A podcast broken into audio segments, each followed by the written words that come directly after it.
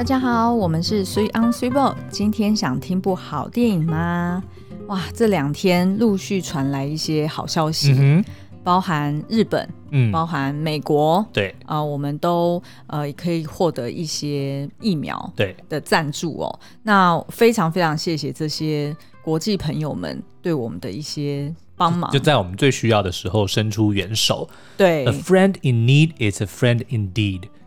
哇，还顺便教英文哦。对，那虽然呢，现在来的数量可能还是怎么样都轮不到我们，嗯，因为我们不在，因为我们不在这个的，就是它有分类嘛。对对对，然后目前看起来。可以打到的，应该可能打到前八类。对，然后 maybe 就是呃，包含那个第一线的医护人员，然后跟、嗯、呃工作人员、国安人员等等的。所以 YouTuber、Podcaster 都不在里面。对对对，很抱歉，嗯、你没有任何贡献国家社会安全的 功能。去去提案说，我们如果用 Facebook 人数跟 IG 人数来排，我们搞不好有机会。别想了，啊，但是呢，我觉得无论如何，它都是一个好消息，嗯、然后也是呃带给大家一个。强心针啦，就等于是说啊，就是再撑一下，再撑一下，而且至少是能够让在前线呃帮我们守护这个国家的人能够、嗯、能够得到应有的这个照顾，对，跟保护力。嗯嗯嗯，对，对啊。所以呢，我们在疫情期间，其实每天除了听这个记者会之外呢，嗯、其实我每天晚上都会固定去听一个呃 Clubhouse 的房。对。然后呃，后续呢，也就是通常隔天啦，也会听他的 podcast，就是呢林氏璧孔医师的新冠病毒讨论会。我要先讲，因为这个 Super 每天都听哦，然后每次都会跟我来讲说，哦，那个统医师又讲什么呢？然后我就在想说，Super 什么时候在看直棒？为什么一直跟我讨论统医师？你们知道统医师是什么吗？好烂哦！对，因为你。不知道你是汉妮还是怎样？对，我是汉妮啊。对，你每次都跟我讲统一师，统一师，然后就在想说，你干嘛一直跟我聊直棒？后来才知道是孔医师，孔子的孔啊，不然嘞？对，但是他比较 prefer 人家叫他林氏璧医师啦，因为那个是他的笔名，所以我就一直在等，那有没有兄弟相？哦，好啦，其实我 我发现那个林氏璧医生的时候，就觉得好讶异，嗯，因为其实他就是我们之前每次去日本的时候都会查的一个非常知名的 blogger，对，就是他，因为他是呃前台大感染科医师嘛，嗯、然后他后来就转行变成这个。就是专门写日本旅游的布洛克，对，他他应该可以去演那个《机智医生生活》，欸，也一定会很精彩。哎，欸，我们最近正在补追这个第一季，嗯，即将要制作第一季的内容，对，大家可以期待一下，因为我们真的很喜欢，因为他六月十七号就要上第二季了嘛。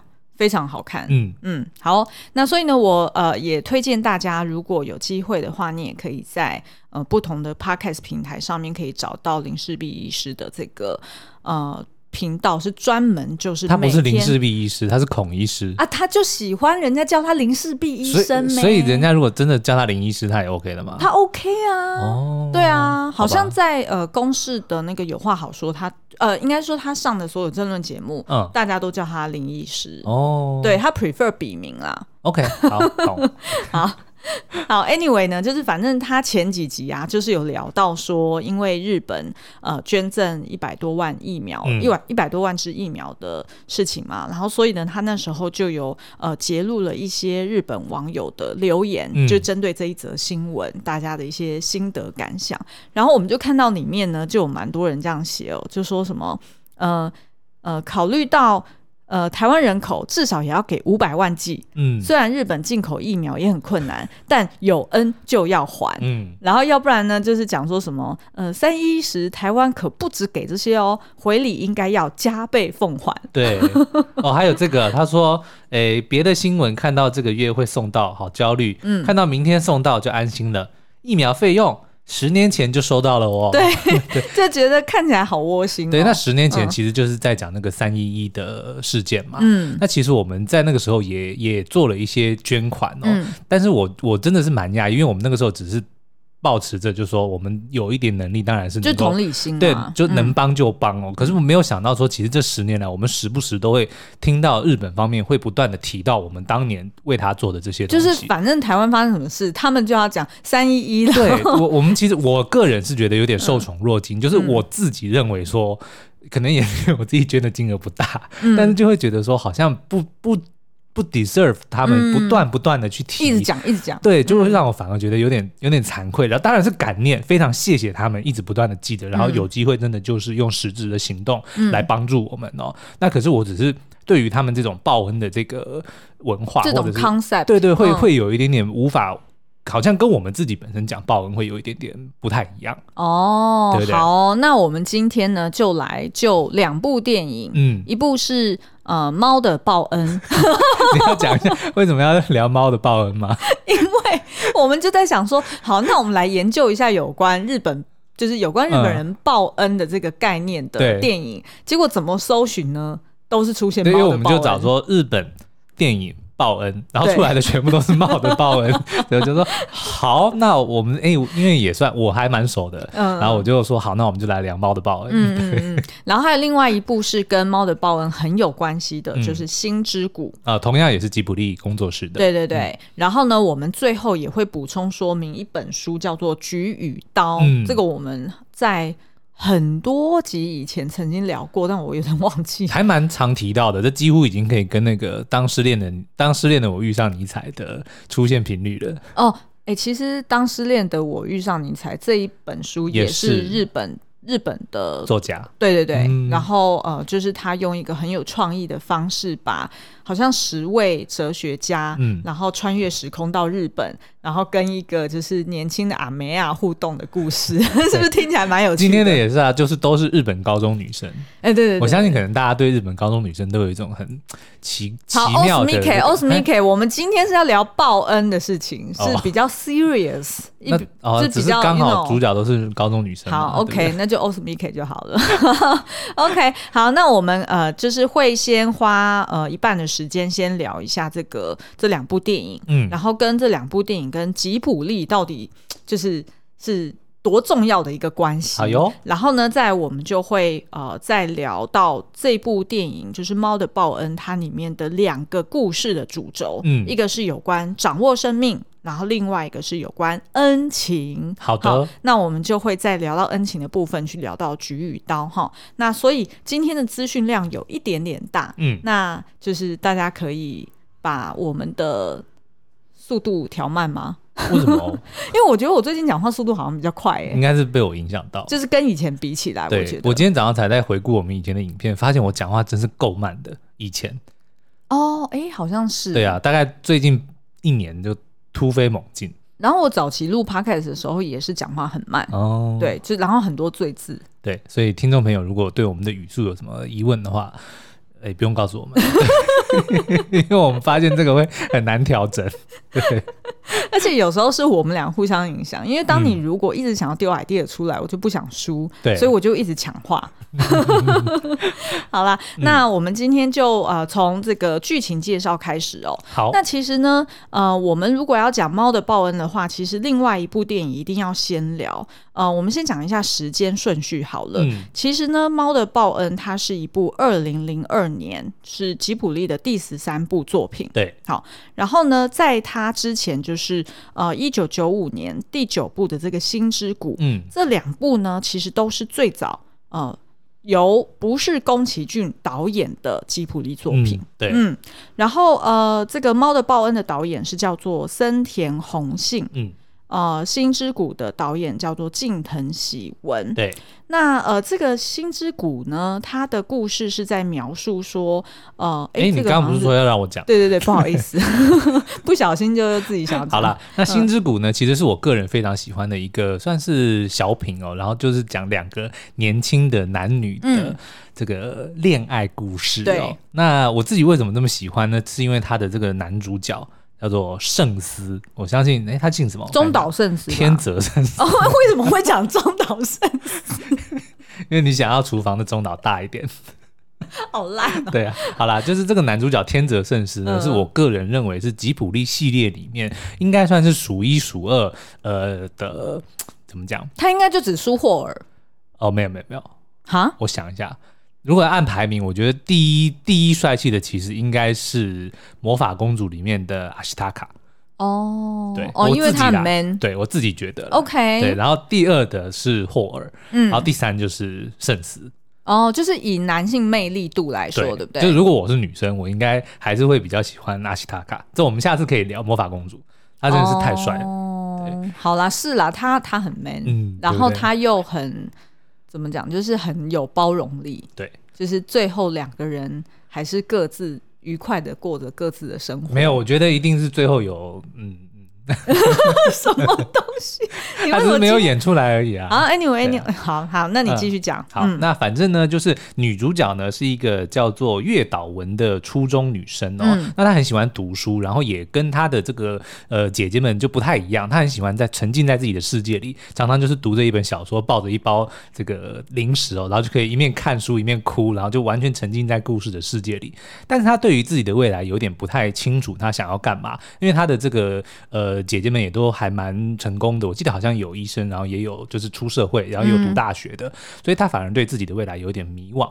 那可是有一天呢，他因为他很喜欢在图书馆里面借书，他就发现呢，他爱看的书前面呢都有人抢他一部借走了，然后上面的名字就是天泽圣司。哎，我觉得你要解释一下这个东西，借书卡吗？对，哦，哎，所以是现在的图书。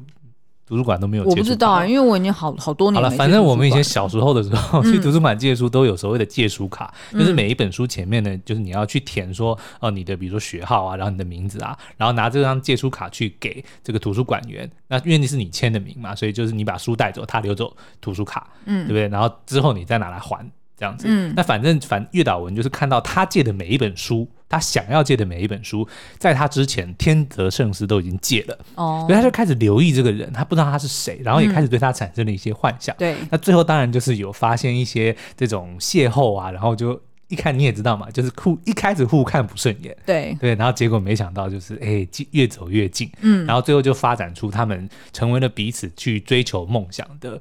最大的这个支柱跟依靠，嗯，那其实虽然都是小孩子，就是十几岁的少少年少女哦，可是我真的很喜欢他们这种呃两小无猜，但是却已经很清楚知道说他们的梦想，他们不是说知道 exactly 自己要做什么，而是说他们有彼此互相呃扶持的这个心意，我觉得很重要。然后也因为对方。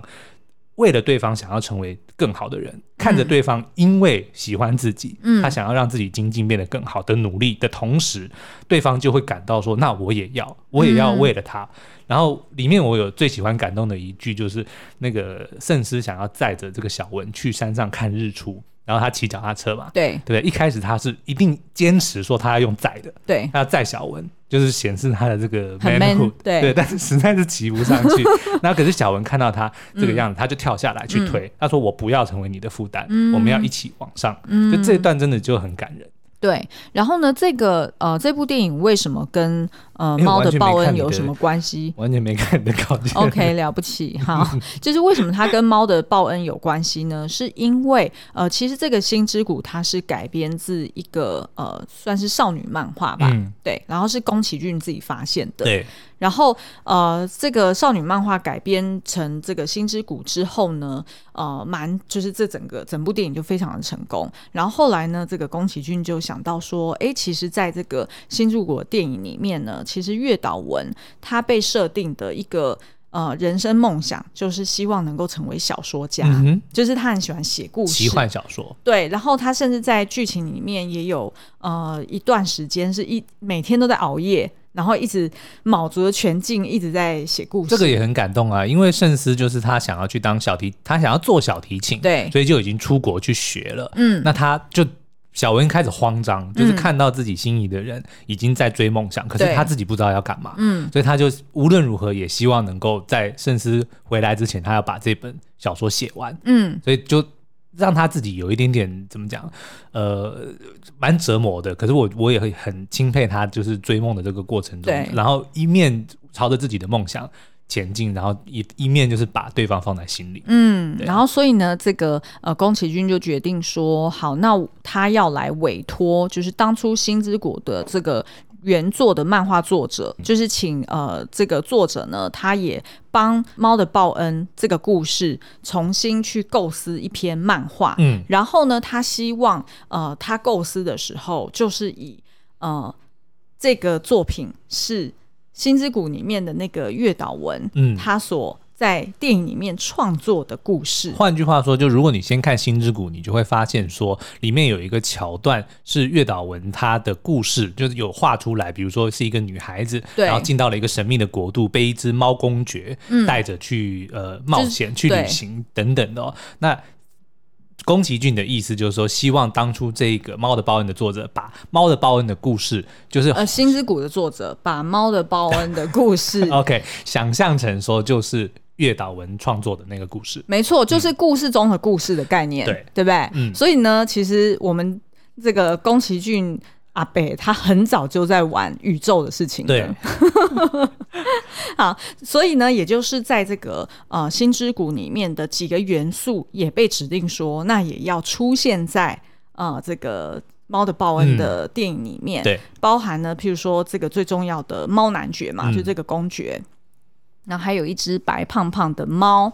嗯，然后还有一个呃，就是古董收藏古董的这个老店叫做地球屋。嗯、对，但是呢，我自己在看那个《猫的报恩》的时候，我是没有看到地球屋的，可能要再留意一下。嗯、反正就是盛世爷爷开的那间店啦。嗯，但是呢，至少这个猫男爵他就是男主角，嗯，然后呃，这个胖猫呢就变成男配角。对，所以呢，他们这两位就会陪着呃这个。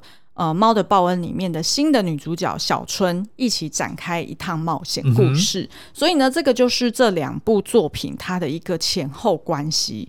然后也是因为有了当初很成功的《心之谷》，嗯，所以才会有后来的这个《猫的报恩》的故事。对，好，好，那呃，我们可以再呃分享一下，就是其实当时《猫的报恩》它是在应该是二零零。应该是二零零二年的电影，嗯、然后呢，呃，在二零零一年，其实宫崎骏当时就有一部划时代的经典作品诞生了，《少女》。对，然后那时候当年度呢，不仅是票房很强，然后再加上就是到处在世界各地都得奖，所以其实对于宫崎骏来说，呃，他在看这个《猫的报恩》的时候，他也是抱着一个比较。怎么讲？就是比较期待他可以延续这个 momentum 啦。嗯、对对，所以他也呃，就是看过了这个故事，然后他自己看完之后呢，他就称赞这个导演说：“哎，他觉得这导演蛮厉害的，怎么能够这么快可以掌握呃时下年轻女生的这种样貌？”对，因为呢，我来描述一下这个呃《猫的报恩》的这个故事哦，它其实呢就是在讲这个一个高中女生小春，然后她呢啊、是一个。呃，很平凡，然后但是呢，个性很单纯的一个女孩子。可是呢，她有一个大问题，就是她的生活很散漫。嗯，像电影一开始我们就可以看到呢，他又迟到了。对，然后明明就有设闹钟，然后呢，他也是急急忙忙的，连早餐都没有得吃，嗯、然后就赶到学校。然后迟到之后呢，又觉得很懊恼，就是被同学取笑。然后结束之后呢，放学的时候，他又会跟他的好朋友讲说：“哦，再也不要迟到了，怎么又来了？”叭叭叭叭叭。对。但是我们事实上就可以看到，他就是一个莽莽撞撞，嗯、然后好像一直都在追赶自己时间的一个高中生。那所以呢，这个呃，对于呃宫崎骏来说，他看到这个角色的。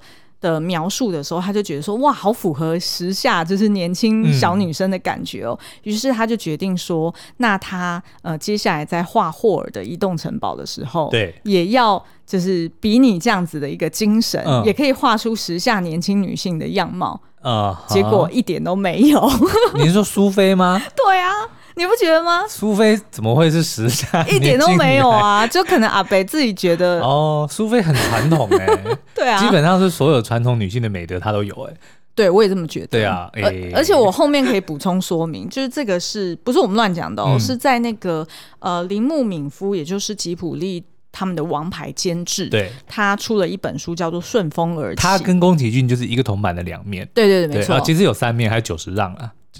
哦，如果你要这样放进来讲，OK，好，那所以这个铃木敏夫就有讲说，事实上呢，就是宫崎骏做了这个呃霍尔的移动城堡之后，嗯、其实就让大家看到呃那个宫崎骏另外一面很浪漫却又很很淘气又很不负责任的一面。啊、对，因为呢，他就是觉得说，呃，在霍尔的移动城堡里面呢，就是霍尔不就是还麻烦。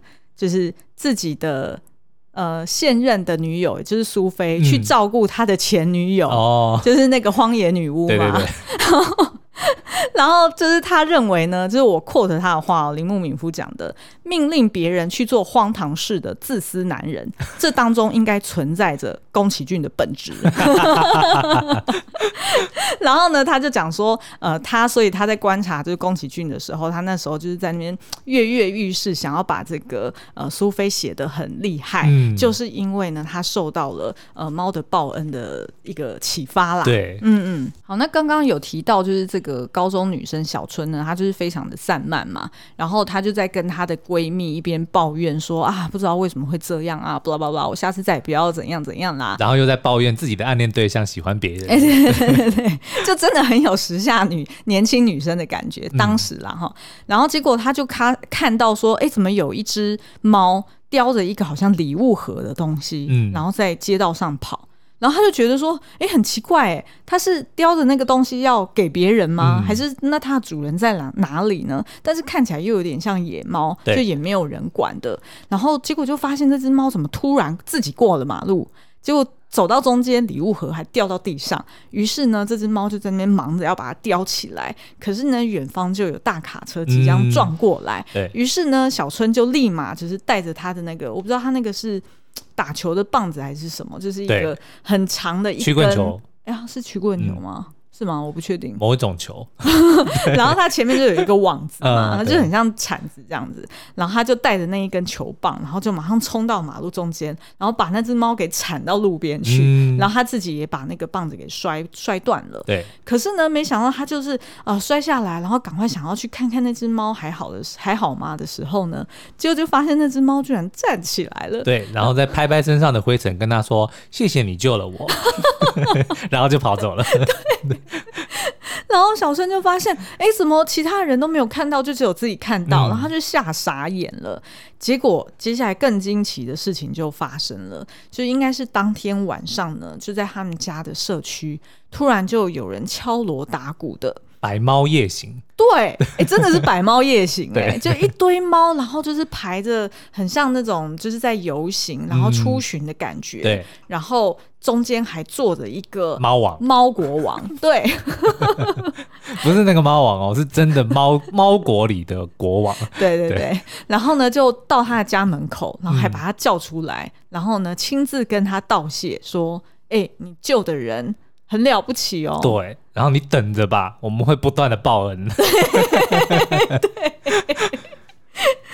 于是呢，从隔天开始，嗯，他们家的院子怎么就突然种满了猫尾草？对，哎，可是我不太理解猫尾草的这个意思，就是猫是因为长得像猫尾，还是说猫喜欢猫尾草？哎，我不知道哎、欸哦，那也许可能听众朋友可以帮我们科普一下。哎，还是猫尾草就是猫薄荷吗？我不知道哎、欸。哦.这可以请大家帮我们科普一下。对对对，反正就的确在画风里面看起来是真的很像猫尾啦。对，然后也相信就是猫爱的东西。嗯，对。那所以呢，他们家就种满了猫尾草，然后他就觉得很莫名其妙。对，结果一走出来呢，又一堆猫在他后面追赶着他，对然后一路追到呃学校。当他要去就是把东西放到他的 locker 里面的时候，一打开又发现一堆装在盒子里面的老鼠，而且还是活的。哎、欸，我不知道，就是听众朋友们有没有人家里是养猫的？嗯，就如果你的猫咪很爱你的话，会不会叼死老鼠？我有听过这样子的故事，我也有听过。嗯嗯，然后这好像对他们来说就是表现爱的一种方式，因为那个是他的。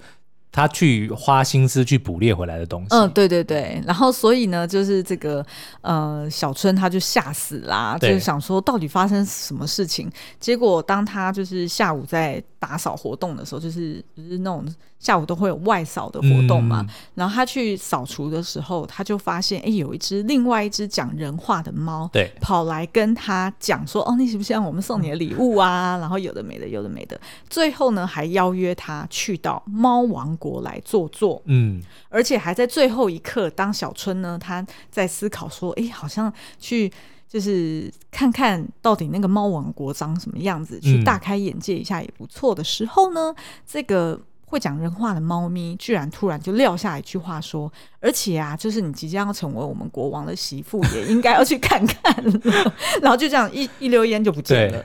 结果当然对于小春来说就吓死了，我怎么可以？我是一个人呢，我怎么可以作为猫的媳妇？嗯、对对对，于是呢，他就开始很慌张，然后又又在那摔跤啊，然后又东西又掉啦，然后结果他就在那无意之间就听到另外一只猫在跟他讲话，嗯、可是他没看到。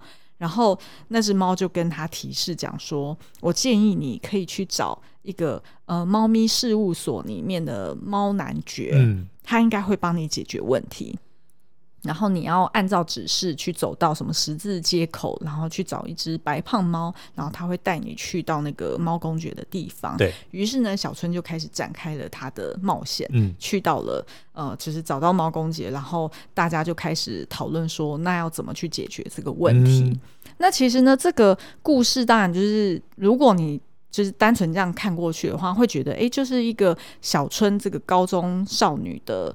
呃，好像是他的幻想冒险，对对。然后呢，但是呃，如果我们仔细去看它里面的一些剧情点的话，就会发现它的故事主轴其实主要是两个。第一个呢，它其实要讲的就是掌握生命这件事情。嗯那其实，在那个刚刚说的《顺风而起》的这本书里面呢，监制铃木敏夫就有提到说，其实他呃当时呢，他跟宫崎骏就有定调《猫的报恩》这部电影呢，他们想要去呃讲猫的国度是一个无法活在自己时间里的人所去的地方。哦，所以猫都是人变换成的嘛？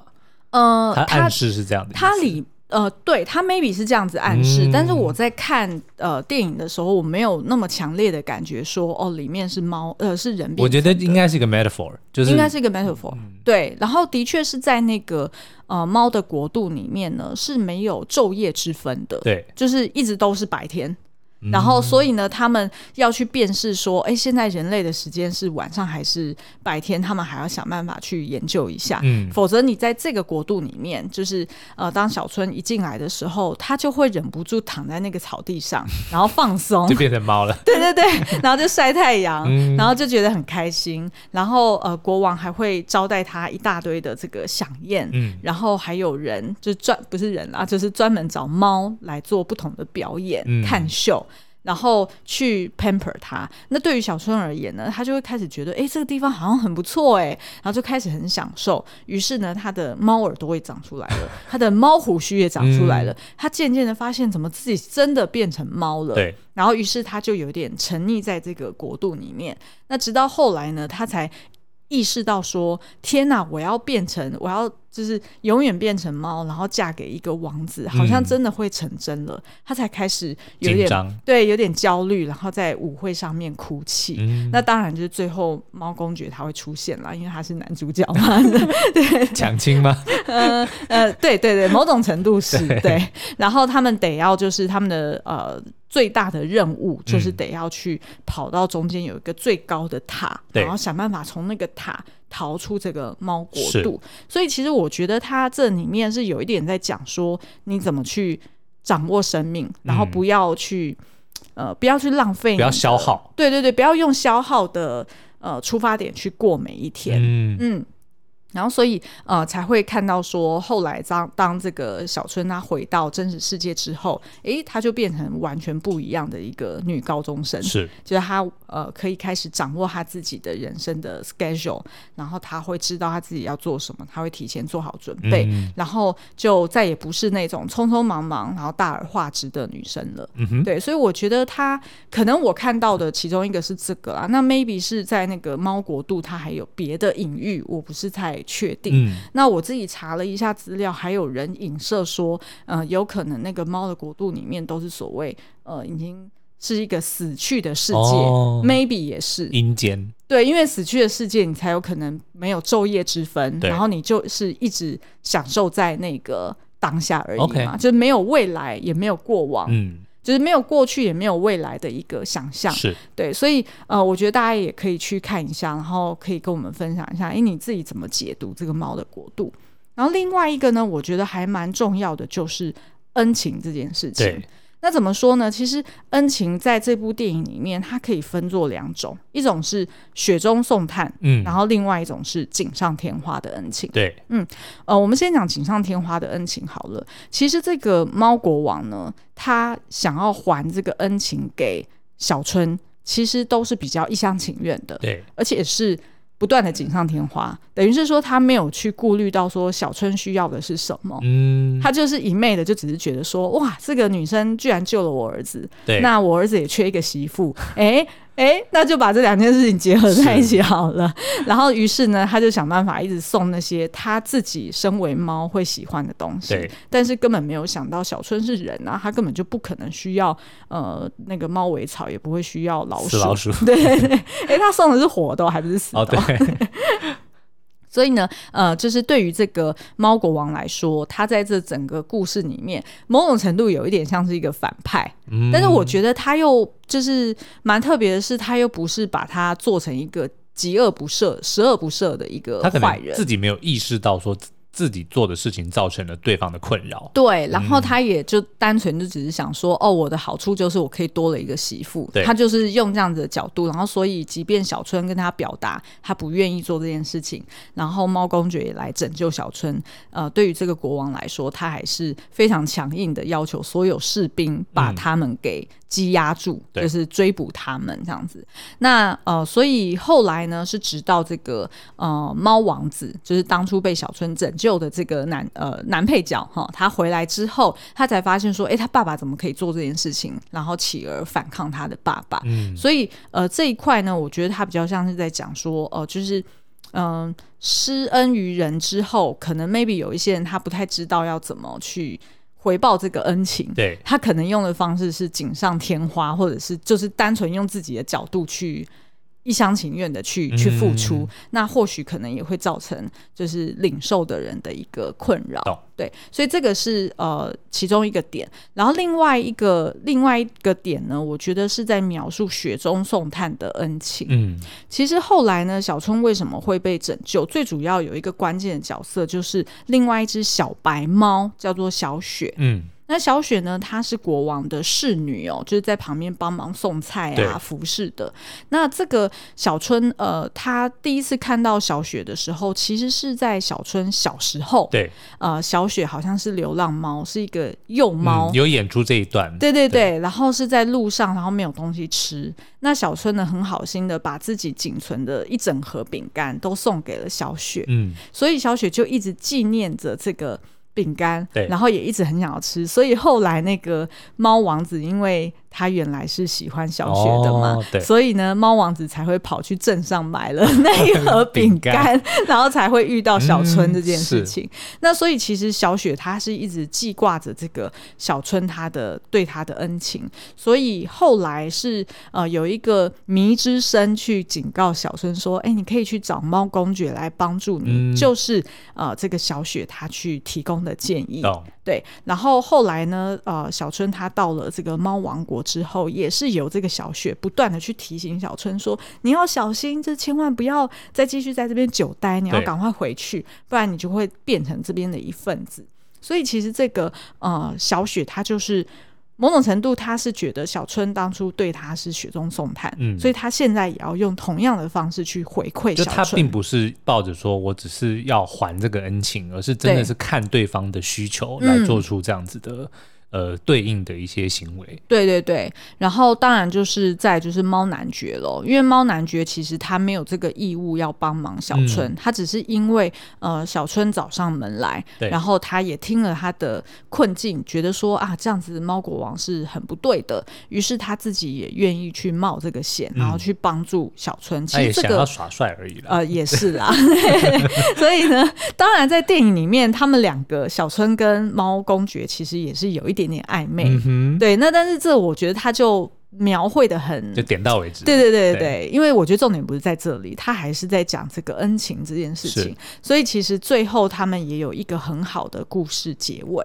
所以呃，我觉得这部电影的两个主轴就是刚刚讲的第一个掌握生命，嗯，然后第二个就是呃雪中送炭 versus 锦上添花的恩情。对，那你自己听完有什么感觉？我觉得我想要再看一次，因为我第一次看应该已经至少十年以上了，所以其实对很多剧情点都记得不是太清楚。那我要说一个秘密哦，嗯、其实我是第一次看猫的报恩、欸，真假的？对，我以前从来没看过。我我以前看的呃吉普力，就是从我最小的时候有记忆开始、嗯、看的，其实就是龙猫。对。就三本著啊，《天空之城》、《龙猫》跟《魔女琪琪》啊。没有《天空之城》，我其实没看过。啊、哦，那是我的三本柱。天空《天空之城》还是我之后做了影评之后我才去看的。哦、没有，我的三本就是《龙猫》、《天空之城》跟《风之谷》。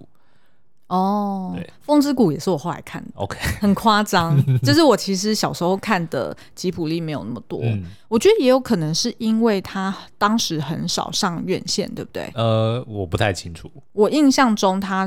就是不是每一部都有上院线。我只知道小时候都是去戏院看周星驰。哦哦哦，OK，这这我倒是有经验啦。嗯、好，那我们可以来描述一下，就是呃，在之前我们有介绍过一部呃一本书叫做《菊与刀》里面，菊是菊花的菊哦。对，嗯、然后它其实也是有提到。就是在日本文化中的这个恩，嗯，到底是什么意思？嗯、那我们可以来呃，就是 quote 一下这本书哦。但是呢，在呃介绍就是它里面怎么描述恩之前呢，我想要先讲一下这本书它的一个背景，嗯，因为呢，它其实是一本呃一九四六年出版的一个著作，对，所以距离现在是非常遥远了，对，对，所以它一定有一定的。过时性，嗯、对不对？那它为什么会是这么古早的一本书，然后可是却又这么经典呢？呃，事实上呢，这个是一个呃美国人类学家 Ruth Benedict，他是在那个二次世界大战结束，就是快结束的时候呢，他受到美国政府的委托，嗯，因为当时候就是不是日本战败之后，然后美国其实是在主导说，哎对，那他要怎么去处理？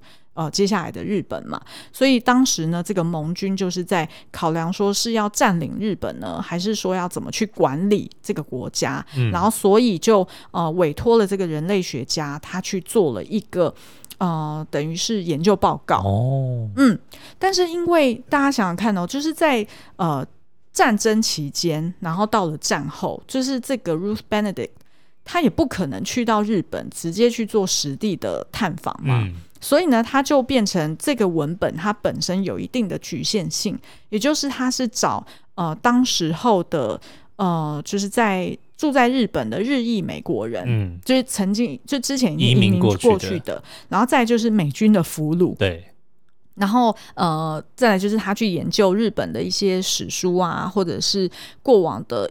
艺术创作包含可能是也是有一些画作啊，或者是小说、电影等等。动漫啊，哦，那个时候还没有。哎，对，那时候应该是还没有动漫。然后呃，他也会去看他们的报章杂志嘛，嗯、就是去研究说，哎，他们是怎么看，比如说男性、女性，然后或者是怎么看他们自己，怎么看他们日本大和民族的这个这个观点。所以其实。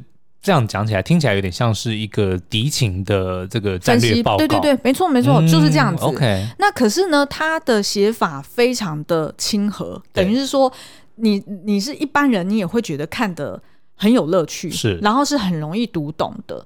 那它里面呢，虽然当然就是充满着欧美文化的观点啦，嗯、所以有时候我们台湾人去看哦。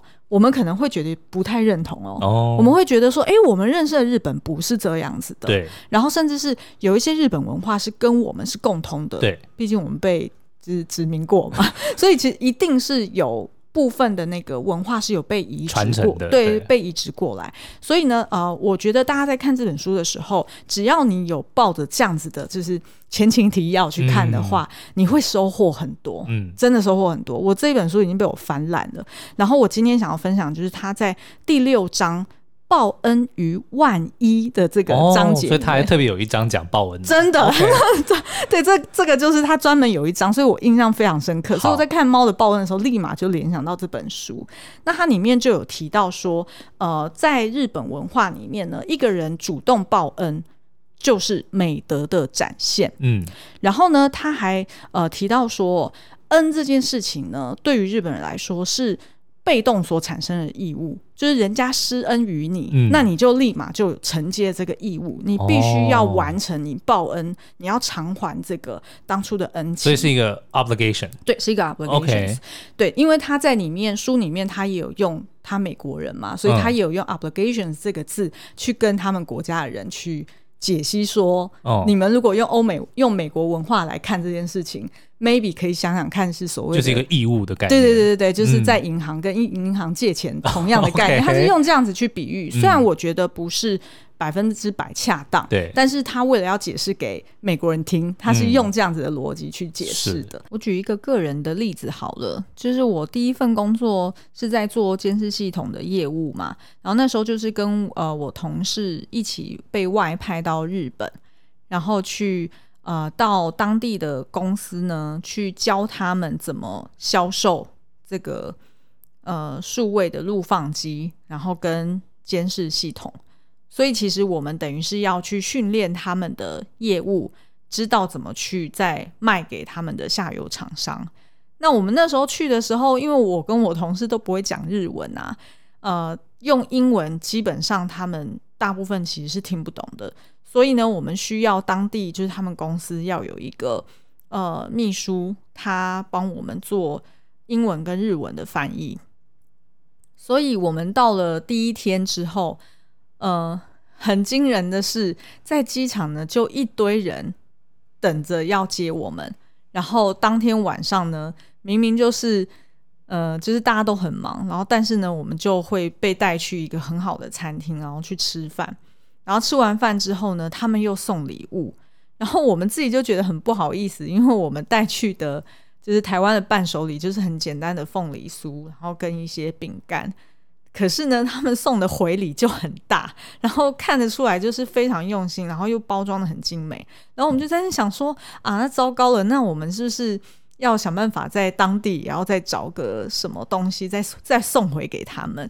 然后后来就决定说，好，那我们就干脆呃提出要求，说要请他们吃饭好了。结果不请则已，就是一请呢，结果到了隔天，呃，他们又在又要再回请，然后我们就这样子不断的来回请来请去，请来请去，然后到最后，我们就只好就是呃。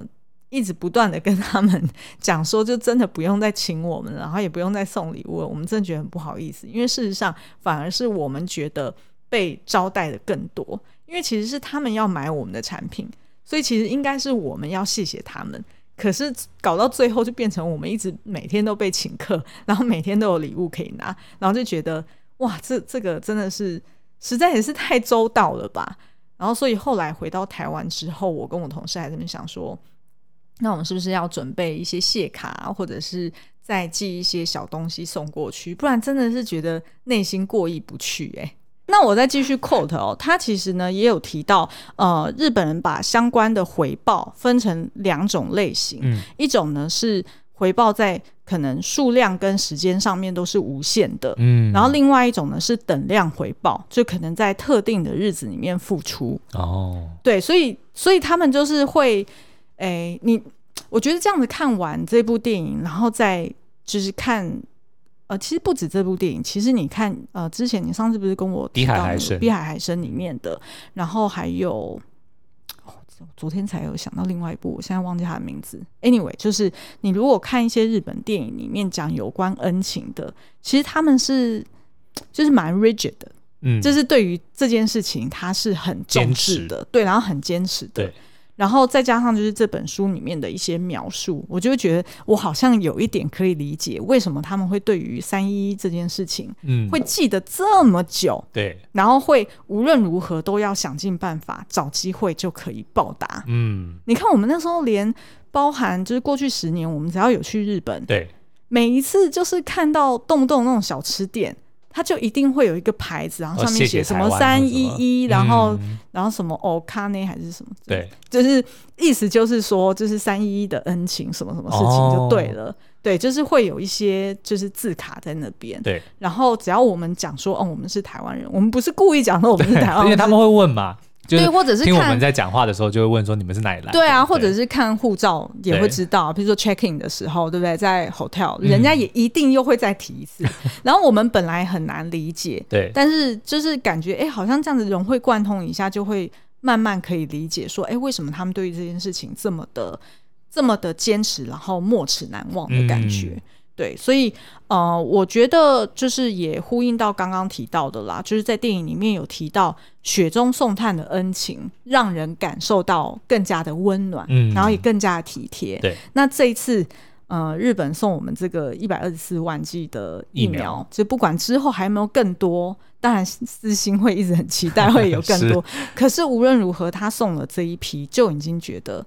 真的很感恩。嗯，那相信听完今天的节目，大家可能会更能够理解说，哎，那为什么日方他们会这十年来会不断的去提起当年三一一的事件？嗯，那反正我们现在也是受到别人的这个，他们认为是回报，可是我觉得我们也我们也是非常的感谢、这个。我我觉得我们现在可能也变成我们觉得我们承恩了，对，对不对？我我觉得我们也承接了这个新的恩情，嗯，我们日后也要再还这个，对，然后就还不完，知道吗？但是不管怎样，我相信对两国的这个人民来说，都是能够维持跟这个促进友谊的一个非常好的一个契机啦。虽然我们本来就很友好了，对啊，对啊，对啊，所以就是呃，期待接下来什么时候可以。